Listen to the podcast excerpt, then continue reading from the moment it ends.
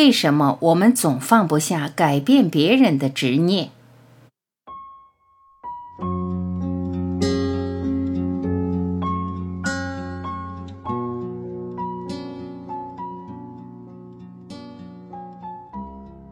荣格离世前跟徒弟说：“你连想改变别人的念头都不要有。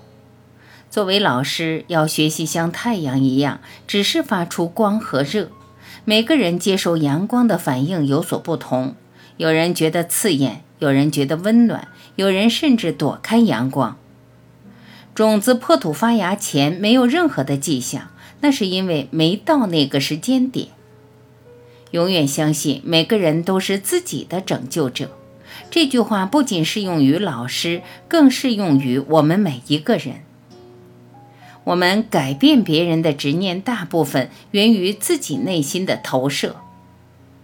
马云曾在浙商大会上说：“你连你妈都改变不了。”想想的确如此，没有人能改变另一个人，除非他自己想改变。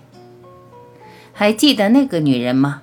因为丈夫一直往她养的兰花盆里弹烟灰、扔烟头，多次劝阻后，丈夫也没有任何改变，她只好选择离婚。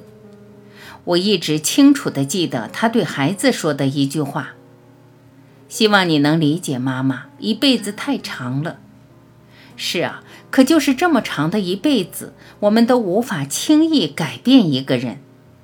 在多少感情中，两人一直都在试图改变对方，可成功的却寥寥无几。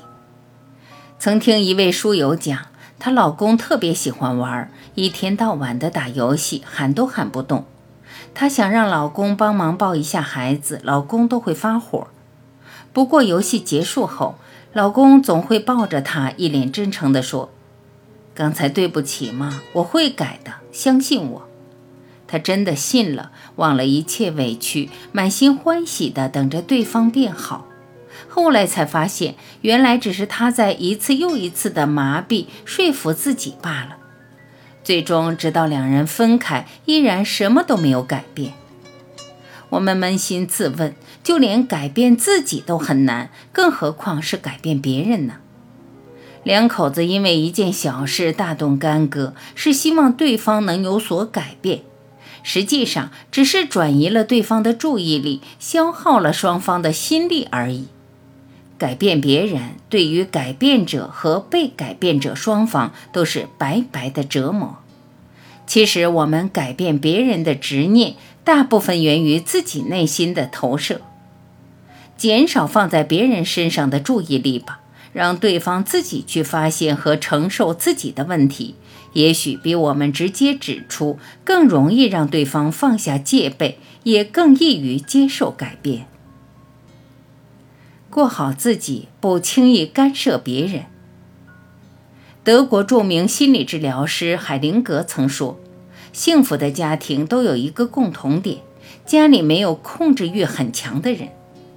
越是亲密的关系中，我们越是需要有清晰的界限感。”记得曾看过这样一则新闻：一位长相好、收入高的二十七岁女子，因其父母觉得她嫁不出去很丢脸，不仅各种催婚，还疯狂地安排相亲。最可怕的是，但凡相亲失败，父母就会大骂，还会说一些“三十岁之前嫁不出去，他们就不活了”之类的话。因无法承受父母催婚的压力。女子跳楼自杀了。死前，她留下遗书：“你们安排冥婚吧，我再也不会反抗了。”多么可悲的结局，多么可惜的生命！生活中之所以存在冲突，很多时候就是因为我们总想改变别人，总想让别人按照我们的想法行事。人是感性动物，靠讲道理是没用的。即使你讲的是真理，我们每个人都在影响着彼此。在要求别人改变时，也要多想想别人对我们的要求。过好自己，不轻易干涉别人，改变自己远比改变别人来得更实际。尊重比控制更有效，改变自己多内观。城中大道》中说，我们每天起床后都会做一件事，他们会告诉自己，总有一天要改变自己的生活，可没人付诸行动。如果不能改变风的方向，那我们就要想办法调整风帆。其实，不管是改变别人还是改变自己，尊重往往比控制更有效。有一位我很敬佩的领导，在我看来，他非常有智慧，也很懂管理。下属有缺点，他从来没想着去费力改变，而是选择充分了解下属的优缺点，尊重下属缺点的同时，充分利用下属的优点。我们在对待自己时，也可以效仿这个方法。这让我想起前几天在看圆桌派时，陈坤提到了一个概念——内观。改变自己，多内观，就是一个很好的方式。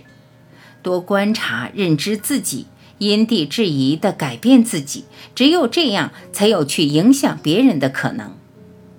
这让我想起了一个故事。说是有一位大师久居深山，几十年都在苦练移山大法，终于修成了正果。有人前来拜师，虔诚地向他请教：“大师，请问您是用何种神力将大山移开的？我如何才能练此神功呢？”大师笑答道：“练此神功非常简单，只要掌握一点就行了。”那就是山不过来，我就过去。一语惊醒梦中人。是啊，自己的一点改变，不正好带来了我想要的结果吗？在现实生活中，有太多的事情像大山一样挡在面前，但只要你愿意做出一些改变，很多事情很快就能够豁然开朗，柳暗花明。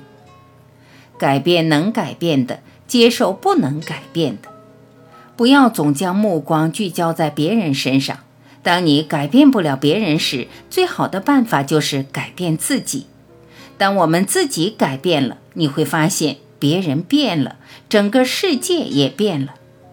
改变自己是仙，改变别人是魔。让我们做仙，别做魔。就像哪吒中说的那样：“我命由我不由天，是魔是仙，我自己说了算。”与君共勉。